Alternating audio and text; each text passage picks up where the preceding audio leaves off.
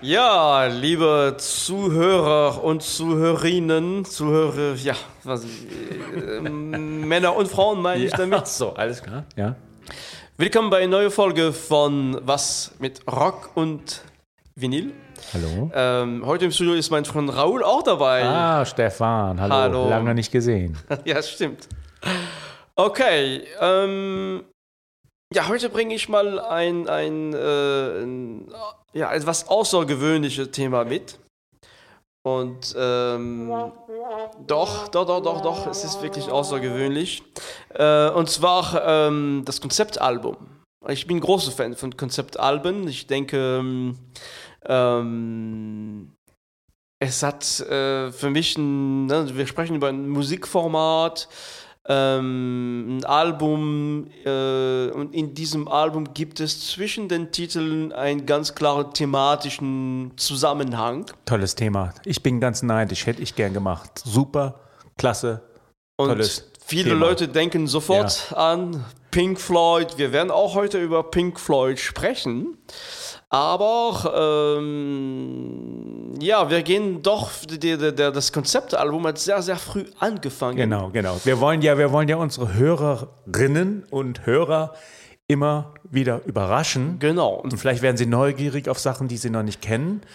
Und dein Einstieg, wir haben ja eine Vorbesprechung gemacht.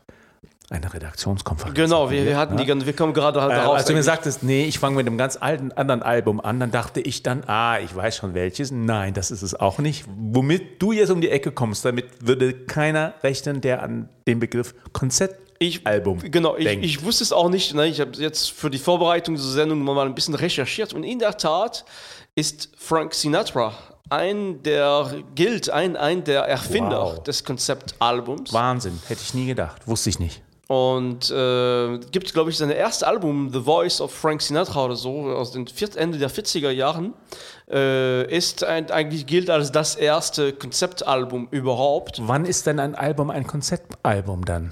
Wenn es, wie ich gesagt habe, wenn es so irgendwie einen thematischen Zusammenhang gibt zwischen den Titeln. Na, es kann, oft ist es so später geworden, dass man eine Geschichte erzählt, muss aber nicht, nicht immer sein. Ne? Die, die, die Alben von Frank Sinatra erzählen nicht immer eine Geschichte. Wir gehen jetzt direkt in das Jahr 1955. Ein ganz schwieriges Jahr für Frank Sinatra. Ähm, das ist ein bisschen ein Bruch in seiner musikalischen Karriere. Der war sehr erfolgreich davor, wird später wieder super erfolgreich. Aber der hängt ein bisschen jetzt zwischen den Seilen und äh, ja, ein bisschen Midlife Crisis. Ähm, schwere Zeit für ihn. Hat ähm, gerade sich von Eva Gardner äh, getrennt. Ja, einer der Hollywood. Genau. äh, ne? Und Göttinnen, beiden, ne? ja, ja, und Ja, ja. beiden waren, Mhm, ne, ja. sie sich äh, waren furchtbar auch eifersüchtig aufeinander und die Beziehung ist, glaube ich, nach sieben Monaten oder so schon äh, zu Ende gegangen und das hat der Frank Sinatra schwer verkraftet. Mhm. Und dann kam dieses Album, sehr berühmte Album in The Wee Small Horrors. Ähm, ganz wirklich ein Klassiker, also ich weiß nicht, wie viele Leute dieses Album besitzen. Äh, ist auch ein tolles Album, ist auch ein, aber auch das war alles vorher unklar.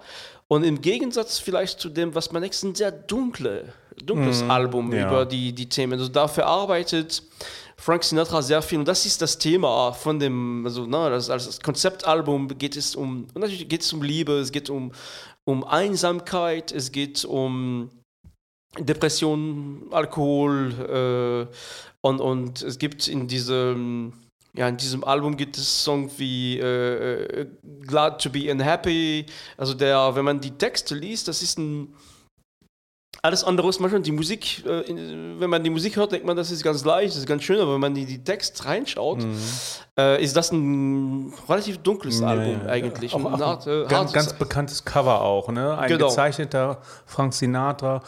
A wee small hours was, was a, Was ist das? ja. Also We ist in der Tat, äh, also We Small Hours, das sind, und es gibt auch ein, ein, einen Titel von diesem Album ist In the Wee Small Hours of the Morning. Und das sind eigentlich die, die Frühstunde, das, also ganz, ganz, also Wee ist ein anderes Wort für Small eigentlich, also min, ganz mini kleine Stunden. Und da sind da in diesem einen Song, ähm, was, was auch vom Text ganz toll ist, da ähm, ja, spricht er über die Frau, die nicht gerade im Bett neben ihm liegt und die er gerade vermisst. Und das ist der Moment, was, wo er merkt, na, wie tief seine Einsamkeit mm, ist. Mm. Und, aber ich habe mich eigentlich einen Song aus diesem Album ausgesucht, ein ganz besonderer Song, äh, die die Farbe von diesem Album und die, die Stimmung von diesem Album richtig gut wiedergibt. Ähm, und, und die heißt ähm, What is this thing called love? Und das ist ganz interessant, weil klar, der, das geht um das Thema Liebe und, und was Liebe ist, wie schmerzhaft es sein kann. Aber ganz interessant ist, am Ende des Liedes dreht er sich wirklich zu Gott und spricht von dem Lord und, und fragt Gott, was ist Love und warum ist das überhaupt, mhm. äh, äh warum gibt es sowas überhaupt, sowas was Schlimmes eigentlich. Ne? Der, ähm, und das ist sehr spannend. Ähm, ich, darf ich eine Plattitüde reinbringen? Ich ja, dachte klar. zunächst an What is Love von Dr. Alba. What is love? Ja, ja, kenne kenn, kenn, kenn ich auch aus oh meinen. God, ich, ich, war ein großer Fan ja. von diesem Lied eigentlich in den, in den Discos. Ja. Ähm, nee, nee, das geht hier auch, genau. Das ist ein sehr, äh, also sehr schönes Lied. Und äh, ich würde sagen, da hören wir rein. Ja, spannend. Mhm. Und ein bisschen vielleicht. Oh, tolle Start. Also. Ich mache die Augen zu und bin im Jahr 1955. Wahnsinn.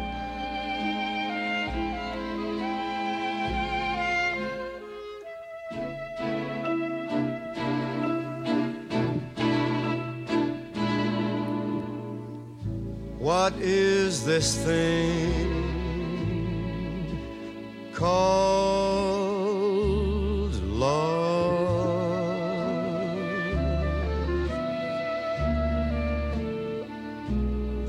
funny thing called love. Just who can solve its mystery.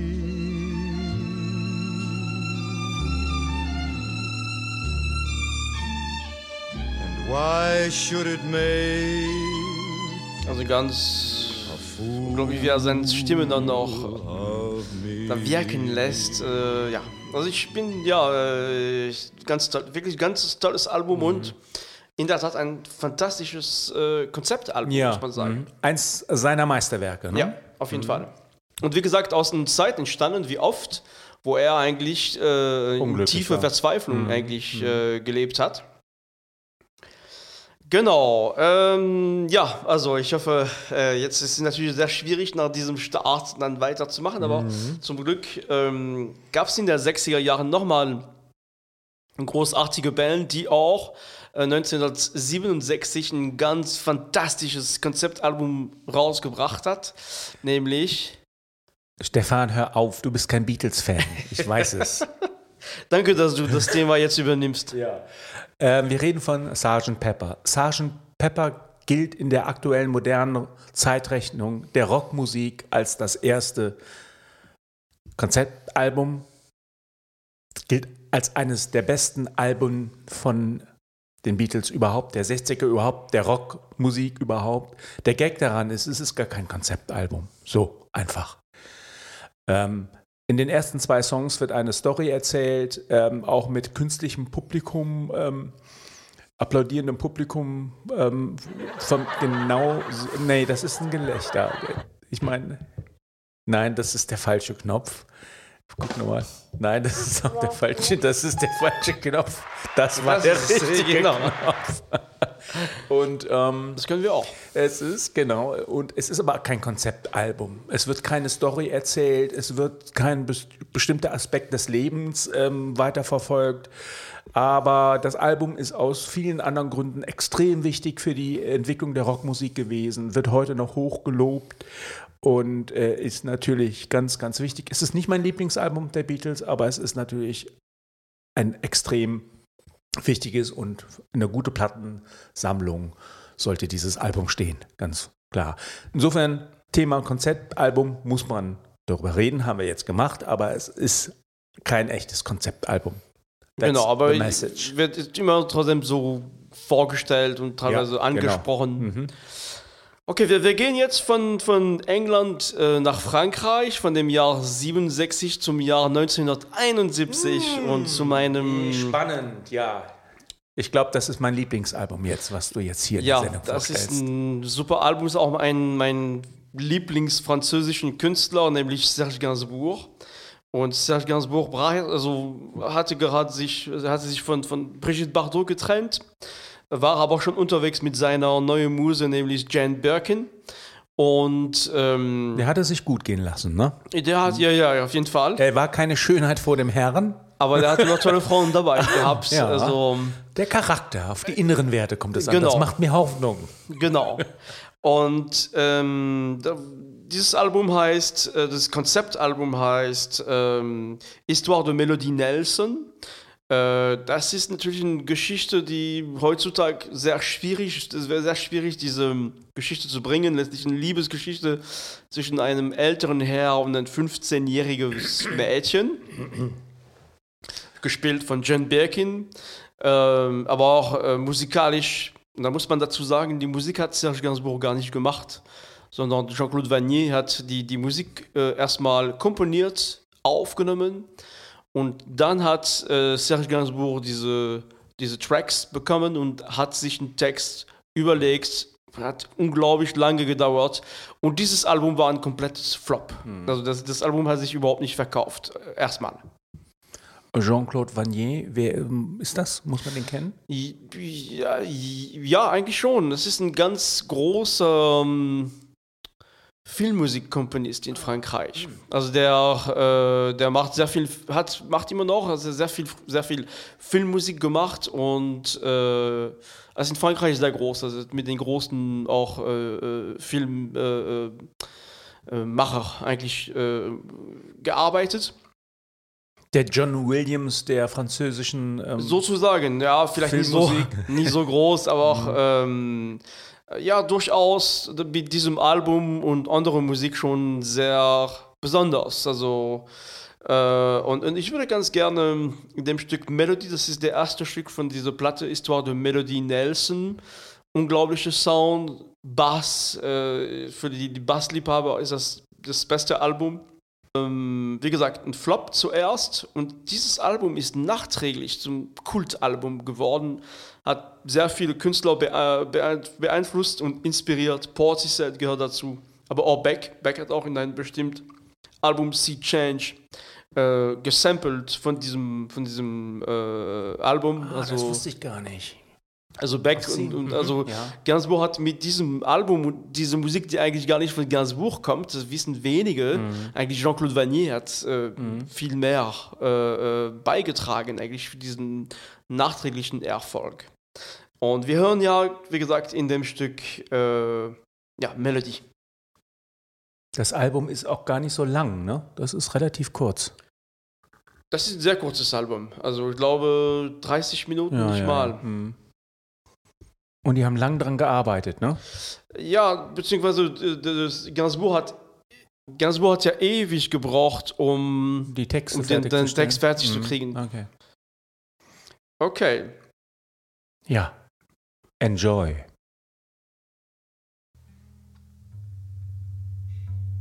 Na, der Bass, der Bass. Äh, ein, ein, ein Grund, wieder eine Zeitmaschine zu erfinden und zurückzukehren Auf in die jeden Fall. 70er ist dieser Bass. Der Bass spielt ja wirklich der Lied, ne? Es ist wirklich ein bassgetriebenes Song. Les ailes de la Rolls effleuraient des pylônes. Quand, m'étant malgré moi égaré, die Stimme von Serge Gainsbourg. nous arrivâmes, Rolls et moi, dans une zone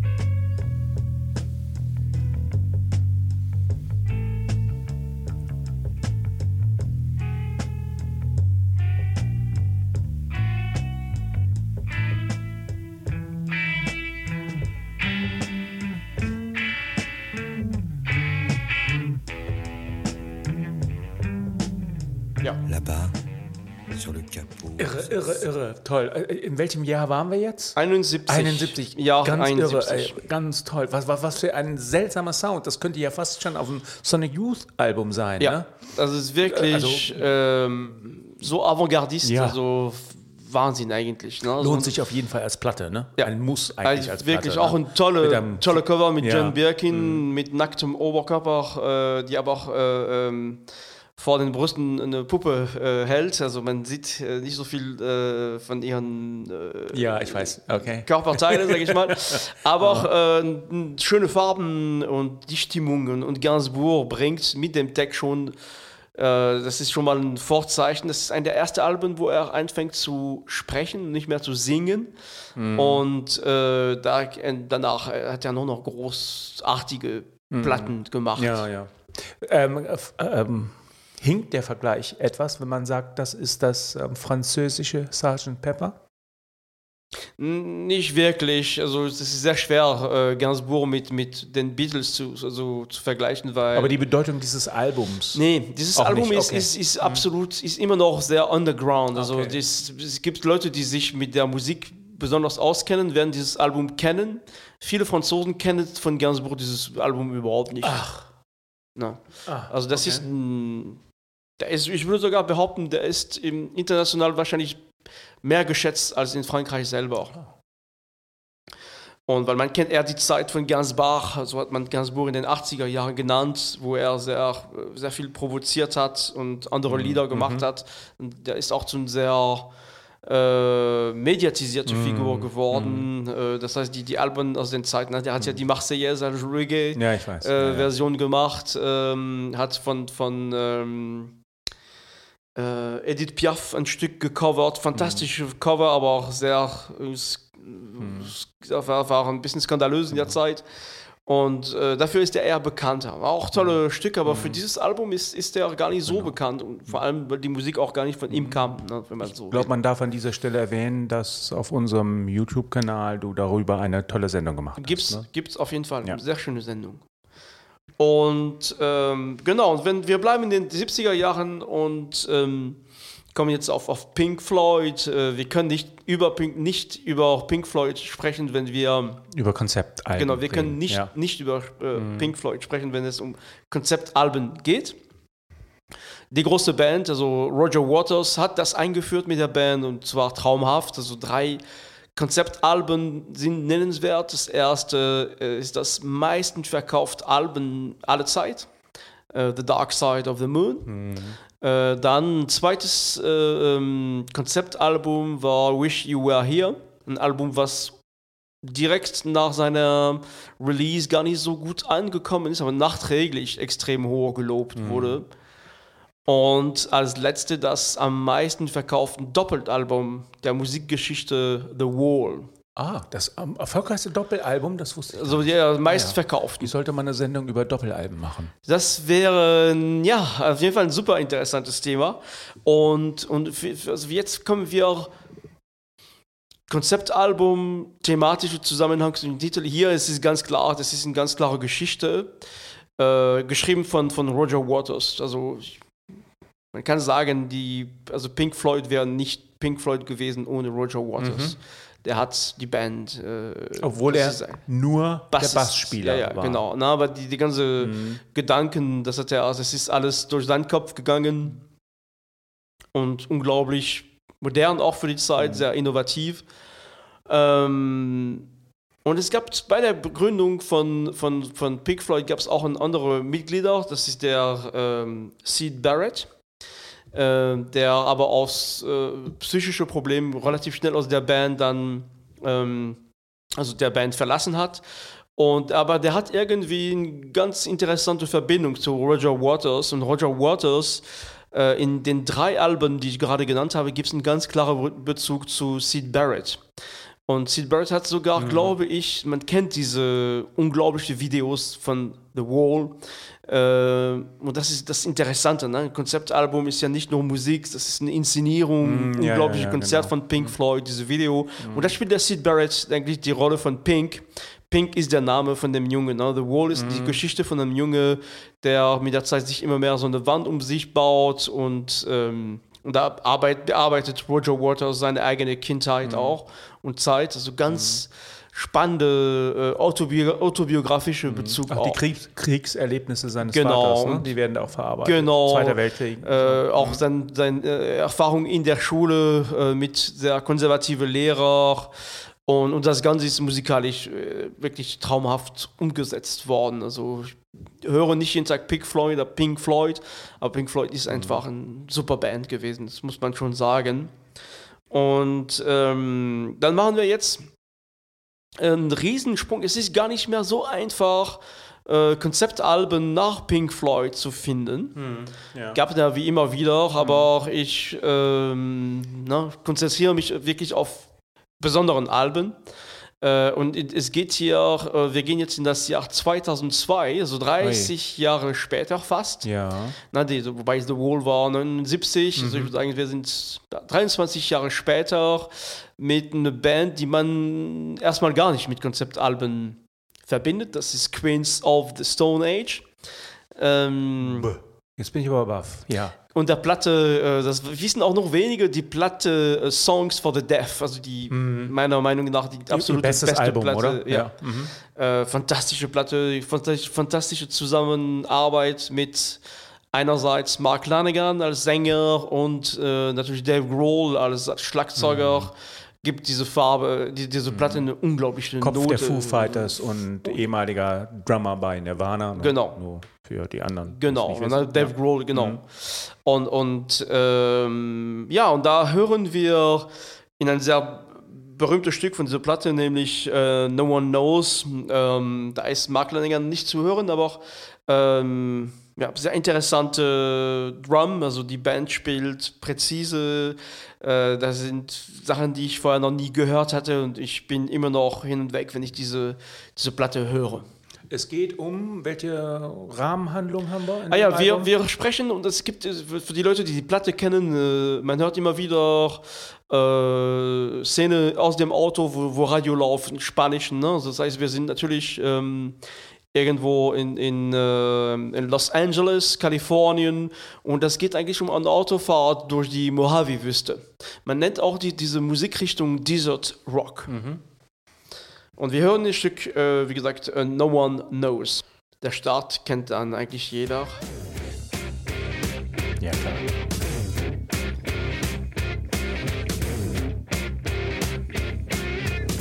Dave Rollins.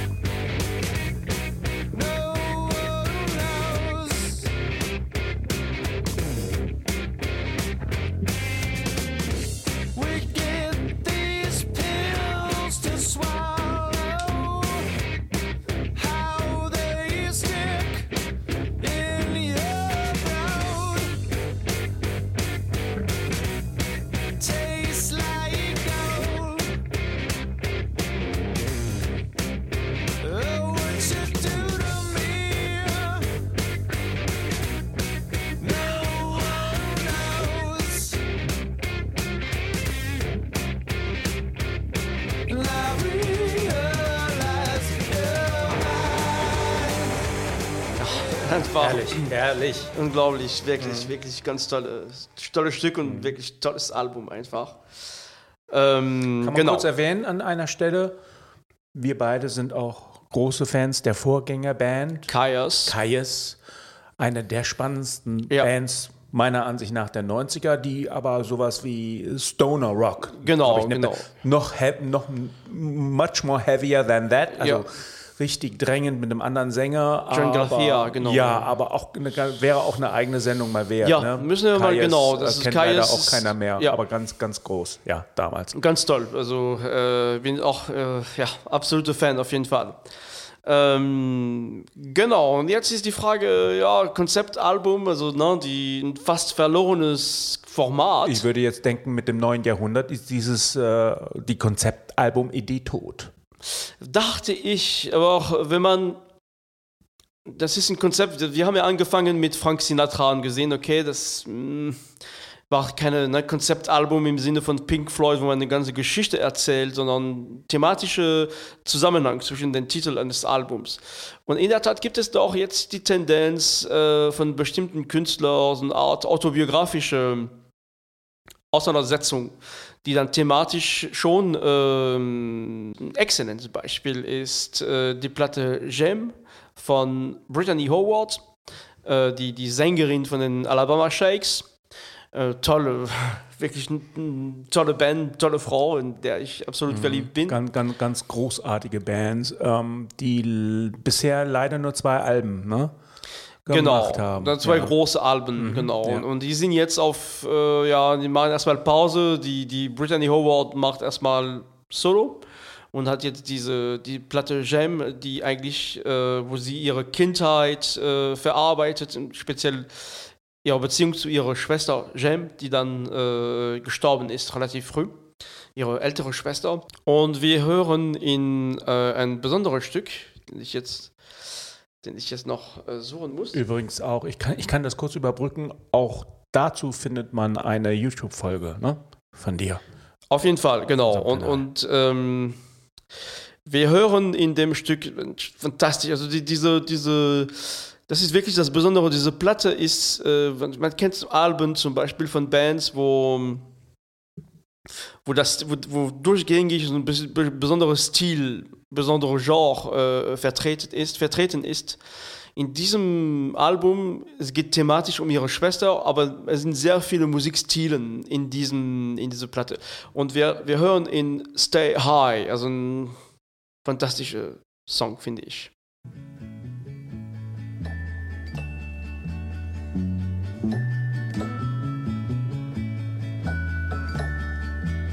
Auch ein ganz schönes Video dazu.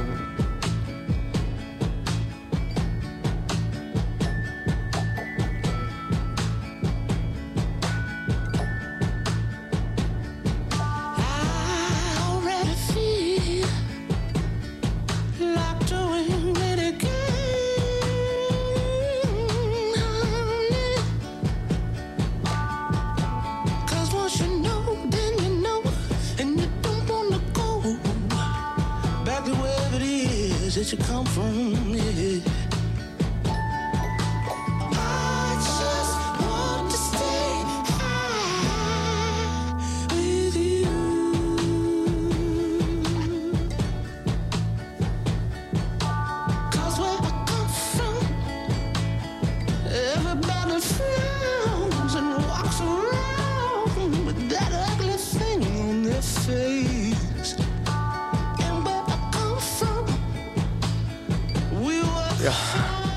Ganz schwer für mich, dieses Lied zu unterbrechen. Äh, ja, einfach ein fantastisches Stück und äh, ja. fantastische Sängerin. Ja. Die, und wenn man sich mit der Platte auseinandersetzt, die unglaublich, also die, die ja, das ist ein sehr schöne, Mhm. sehr schönes Ergebnis, also nicht so plakativ, äh, sehr, sehr fein. Äh, ja, ein tolles Album, kann ich nur Mhm. empfehlen. Also, äh, als ich Alabama Shakes kennengelernt habe vor ein paar Jahren und mich sofort in sie hineinverliebt habe, ging ich erstmal davon aus, dass das ein Mann ist, der da singt, muss ich gestehen. Ja, ja, genau. Ne? Die hat aber auch, die hatten Ja. eine, ich traume davon, sie mal live zu sehen. Mhm. Die, die sind sehr viel, also früher auch, jetzt die Alabama Shakes nicht mehr, aber die waren sehr viel in Amerika unterwegs und, und sind in Europa gar nicht so bekannt, leider. Genau, aber damit ähm, ja, kommen wir jetzt zu, zu Ende dieser ganz tolle Ich habe noch Folge. was, ich habe noch was, ich habe noch was. Ähm, Ja. Kommst du mit- mit einer Auffälligkeit der ja, Woche? mit einer Auffälligkeit der Woche. Ähm, wir produzieren ja immer ein bisschen vor. Äh, Ähm, zum jetzigen Zeitpunkt ist äh, großer Aufruhr. Jetziger Zeitpunkt ist Februar 2022. Karneval. Erfasst. Ähm, aus Gründen, die ich hier nicht weiter ausführen will, haben zwei meiner großen Heroen der 70er, nämlich Joni Mitchell und Neil Young, ihre Musik von Spotify runtergenommen. Das Ganze hat tatsächlich mit dem Medium zu tun, was wir auch gerade äh, machen, nämlich mit einem Podcast. Ich glaube, der Podcaster heißt Joe Rogan. Einer, wenn nicht sogar der erfolgreichste Podcaster auf Spotify mit weltweit 16 Millionen Hörern, der sich in seinen Sendungen äh, hm, geistiges Eigentum angeeignet oder geäußert hat, was mehr oder minder den Querdenkern äh, zuzurechnen ist. Okay. Äh, Richtung Corona und Co. Ich will das jetzt nicht hier weiter verdichten. Joe Rogan hat sich ähm, dann auch ähm, entschuldigt oder distanziert, äh, unter anderem, weil er auch großer Neil Young-Fan ist. Fakt ist, zum jetzigen Zeitpunkt dieser Aufnahme hier ähm, findet man Joni Mitchell und Neil Young nur leider sehr, sehr übersichtlich auf Spotify. Was mir insbesondere wehtut, weil ich ähm, eine Playlist vor einiger Zeit gebastelt habe, die man unter dem äh, Kopf ähm, was mit Rock- und Vinyl-Playlists finden kann. Ähm, die ganzen Singer-Songwriter der 70er sind da ähm, angehäuft und äh, ich warne alle vor. Ähm, die Listen, die, unsere Playlists sind e- immer extrem lang. Also extrem lang heißt, man kann sie eine Woche durchhören, ohne dass man unterbrochen wird. Leicht übertrieben, aber so ungefähr. Und diese Playlist heißt Joni and Her Glorious Friends. Und äh, da kann man alles finden zum Thema Singer-Songwriter Ah, der ja. 70er. Sehr schön. Ähm, leider Gottes im Moment etwas wenig von Äh. Joni äh, und von Neil drauf, aber ähm, wer Lust und Bock hat, sich da mal ein bisschen näher mit zu beschäftigen. Playlist Genau, ich meine, das ist auch ein, ein, ein Signal, auch vielleicht an Spotify. Ähm, klar, das ist jetzt erstmal ein anderer Grund, aber es gibt auch immer wieder Künstler, die sagen, Mann, äh, wir sehen, wie, wie viel Geld Spotify macht mit Musik und wir sind diejenigen, die die Musik machen und kriegen einen Bruchteil davon. Äh, es gibt immer mehr Kritiken und ich glaube schon, dass, dass es irgendwann auch da zu einem Wechsel kommen wird. Es gibt auch schon Alternativen ne, äh, zu Spotify und Künstler, die sagen, okay, das, mit Spotify wollen wir eigentlich gar nichts mehr zu tun haben. Äh, das kommt langsam. Das, das kann gut sein, das kann gut sein. Ich kann dazu nur noch sagen, wenn uns jemand fragt, wieso macht ihr was zu Spotify? Ah ja, heißt stimmt. doch was mit Rock und Vinyl. Ja. Das ist durchaus richtig, aber wir sind beide der Auffassung, dass ähm, es geht uns den hin, es geht um den Inhalt und nicht zwingend das Medium. Vinyl ist ein tolles Medium, aber ich kann Vinyl nicht überall hinnehmen und ich Im brauche Auto tagtäglich meine Musik. Ja. Und dafür sind digitale Medien und Streamingdienste ganz ideal. Ich lebe mit dem Besten von beiden Welten. Genau, ich denke, diese Podcasts werden auch wenig Leute auf Vinyl dann äh, hören. Sehr gut, Punkt für dich.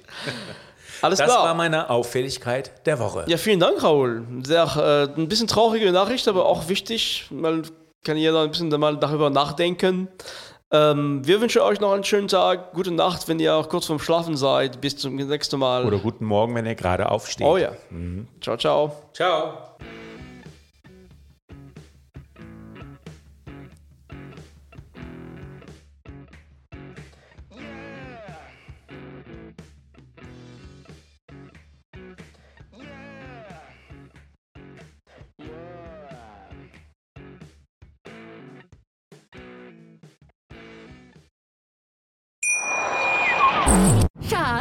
Bin neu verliebt. Was? Da drüben. Das ist er. Aber das ist ein Auto. Ja, eben. Mit ihm habe ich alles richtig gemacht. Wunschauto einfach kaufen, verkaufen oder leasen. Bei Autoscout24. Alles richtig gemacht. Wie baut man eine harmonische Beziehung zu seinem Hund auf? Puh, gar nicht so leicht. Und deshalb frage ich nach, wie es anderen Hundeeltern gelingt, beziehungsweise wie die daran arbeiten. Bei Iswas Dog reden wir dann drüber. Alle 14 Tage neu mit mir, Malte Asmus und unserer Expertin für eine harmonische Mensch-Hund-Beziehung, Melanie Lippisch. Ist was, Dog? Mit Malte Asmus. Überall, wo es Podcasts gibt.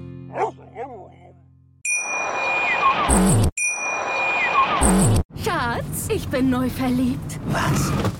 Drüben. Das ist er. Aber das ist ein Auto. Ja, eben. Mit ihm habe ich alles richtig gemacht. Wunschauto einfach kaufen, verkaufen oder leasen. Bei Autoscout24. Alles richtig gemacht. Wie baut man eine harmonische Beziehung zu seinem Hund auf? Puh, gar nicht so leicht. Und deshalb frage ich nach, wie es anderen Hundeeltern gelingt, beziehungsweise wie die daran arbeiten. Bei Iswas Dog reden wir dann drüber. Alle 14 Tage neu mit mir, Malte Asmus und unserer Expertin für eine harmonische Mensch-Hund-Beziehung, Melanie Lippisch. Ist was, Dog? Mit Malte Asmus. Überall, wo es Podcasts gibt.